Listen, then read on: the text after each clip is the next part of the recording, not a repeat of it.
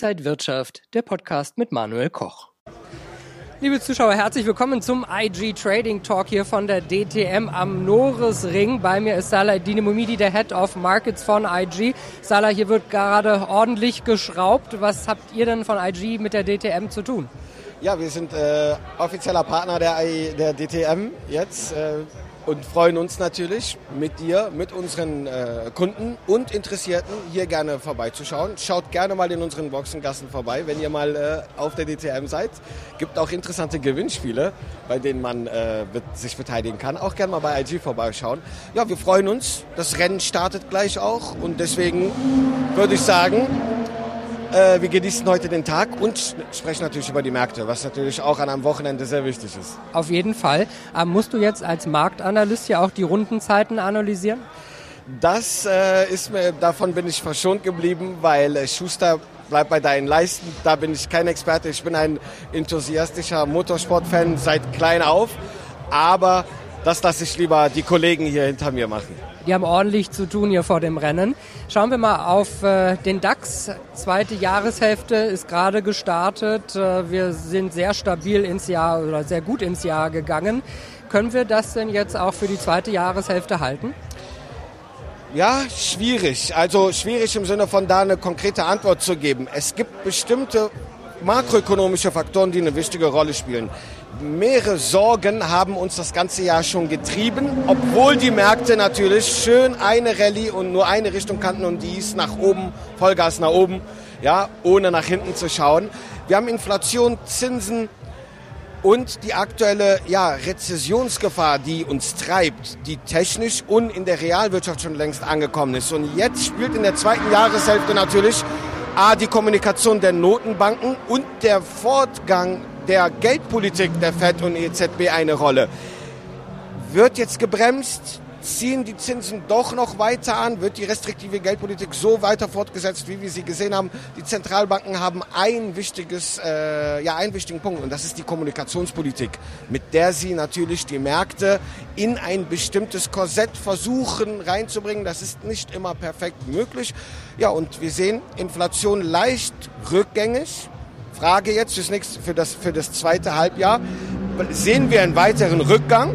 Sprich, fallen die Energiepreise und Nahrungsmittelpreise vielleicht auch noch mit? Das wäre vielleicht löblich und dementsprechend auch ein Punkt, wo die FED sagt, wir bremsen erstmal weiter, würde so die Euphorie im Markt vielleicht bestätigen und auch unterstützen. Oder wir sehen, dass die Inflation hoffentlich nicht aus dem Ruder läuft, aber eigentlich eher stagniert, was auch per se schlecht wäre, weil wir nicht zurückfallen oder sogar weiter steigt. Das würde bedeuten, dass die Notenbanken, um den Realzins zu bewahren, wir sind ja gerade bei plus minus null ein bisschen drüber, um das aufrecht zu erhalten, müssten dann die Zinsen weiter steigen und das wäre vielleicht dann auch schlecht. Kommt dann noch ein Arbeitsmarkt dazu, der dann seine Stärke, die ja in den letzten Jahren die Vollbeschäftigung, äh, in, sowohl diesseits und jenseits des Atlantiks haben wir einen super Arbeitsmarkt gehabt. Wenn dieser jetzt auch anfängt dann zu stagnieren bzw. rückläufig zu sein, was er leicht bisschen tut, dann muss äh, die Zentralbank, die Fed oder auch die EZB massiv eingreifen und das könnte dann die Märkte in der zweiten Jahreshälfte stärker belasten. Also du siehst, makroökonomische, geldpolitische vor allen Dingen Faktoren spielen fundamental eine wesentliche Rolle für das zweite für die zweite Jahreshälfte. Dann gibt es natürlich, was ich immer wieder gerne nutze, die Saisonalität. Fragen wir uns doch mal, welche Phasen im Jahr sind denn gute oder schlechte? Und da sehen wir, das vierte Quartal ist ein sehr starkes Jahr, äh, äh Quartal, die Jahresendrallye sozusagen, die durchaus eigentlich dafür spricht, dass die Märkte hier bestätigt werden, die Rallye fortsetzen. Charttechnisch müssen wir, wie gesagt, über der 15.800 Punkte Marke bleiben. Das tun wir gerade nicht in diesem Sommerloch und dünnem Volumen. Wenn wir wieder zurückkommen, durchaus damit den Boden gebildet haben, kann das im August, ferner folgende September, Oktober durchaus dazu führen, wenn die fundamentale Ausgangslage dann auch dazu passt, dass wir da eine positive Fortsetzung dieser Rallye haben und am Ende vielleicht mit einem neuen äh, Jahreshoch dann belohnt werden. Jetzt hast du wahnsinnig viele wichtige Details gerade schon genannt. Ich versuche mal so ein paar Punkte nochmal herauszuarbeiten. Äh, vielleicht machen wir mal so ein kurzes Hin und Her. Äh, Zinsen in den USA, gehen die nochmal hoch? Ich glaube, wir sehen noch mal zwei Zinsschritte in diesem Jahr, max, äh, und nicht eigentlich eine komplette Bremse. Haben wir schon Ende des Jahres vielleicht sogar die Rückwärts, die, den Rückwärtssalto, dass die US-Notenbank zurückgeht? Dafür müsste die Inflation wesentlich uns überraschen an der Unterseite und stark fallen, was ich nicht glaube. Wenn wir hier auf die EZB schauen, sehen wir da bald eine, eine Zinspause? Da muss doch viel aufgeholt werden und die Hausaufgaben gemacht werden. Da sind wir noch weit von der FED entfernt. Und das sehen wir ja auch an der Differenz der Zinssätze oder der Leitzinsen zwischen EZB und FED und dem Euro-Dollar. Äh, ich sehe da durchaus keine andere Möglichkeit, außer dass die, FED, äh, dass die EZB ihre restriktive Geldpolitik, also die Zinsen weiter erhöht. Weil auch die Inflation einfach noch recht hoch ist. Ja, absolut. Wir haben natürlich außer Aktien, die wir immer sehr gerne beleuchten, auch noch andere Themen und äh, Anleger schauen sehr gerne zum Beispiel auf den sicheren Hafen Gold. Äh, wie ist deine Einschätzung für Gold momentan? Ich bleibe weiter positiv. Wir haben äh, nach dem Allzeithoch ein bisschen korrigiert aktuell, immer noch auf hohem Niveau, aber es gibt viele Faktoren, die dafür sprechen, dass der Goldpreis weiter anzieht, auch übergeordnet. Wir sehen, institutionelle Anleger sind stark netto long positioniert an den äh, Future-Märkten, Terminmärkten. Sie glauben an weiteren Kursgewinnen, Steigerungen im Goldpreis. Notenbanken kaufen weiterhin, fragen weiterhin nach Gold nach und kaufen weiter ein.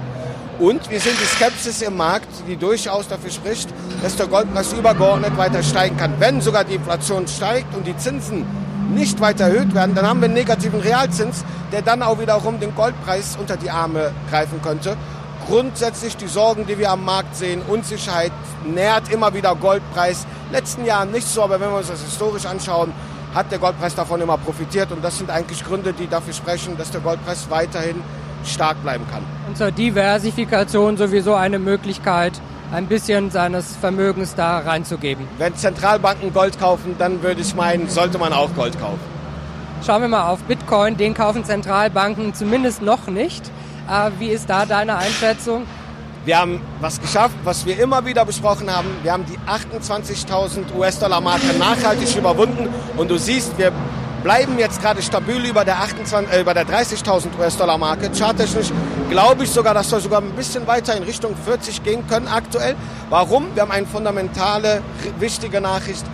Die äh, BlackRock hat einen ETF-Antrag bei der SEC eingereicht das sieht danach aus, dass der auch angenommen wird oder äh, approved wird, genehmigt wird, wie man auf Deutsch sagt. Und das kann doch im weiteren Verlauf nochmal eine Euphorie in diesen Markt bringen und ganz klar die Nachfrage erhöhen. Denn ein ETF muss natürlich physisch das abbilden, was er verspricht. Das bedeutet zwangsläufig, dass man auch Bitcoin physisch kaufen muss, um dieses Produkt, diesen ETF auch abzubilden. Das tun dann auch viele andere auch. Und das heißt, per se steigt hier die Nachfrage und könnte durchaus ein sehr interessanter äh, Start für Bitcoin sein. Und wir sehen, wie er sich institutionalisiert, wie der Bitcoin mehr und mehr erwachsen wird. Nächstes Jahr steht das Halving auch noch vor der Tür. Also wir bewegen uns gerade wieder in sehr interessante Bereiche, wo wir mit Sicherheit beide noch öfter über das Thema sprechen und sogar in einem Interview vielleicht nur über Bitcoin und Co. sprechen. Jetzt nochmal so generell dein Ausblick für die nächsten Monate. Eher optimistisch nach der Sommerflaute, dann bald wieder in, äh, ja, äh, nicht mehr in dem seichten Wasser, sondern in schnellerem Wasser? Ja, ich glaube, ich bin da, bleib auch weiterhin optimistisch. Ich sehe eher das Jahr 2024 ein bisschen mit Sorge. Kann sich natürlich auch alles ändern. Wir am Markt, bitte nicht falsch verstehen, müssen flexibel sein, wie hier auf der Rennstrecke, äh, auf die äh, Witterungsverhältnisse reagieren bei Regen oder bei klarem äh, Sonnenschein gibt es wesentliche Unterschiede, wie der Rennfahrer agiert. Und das tue ich als Analyst und Trader auch.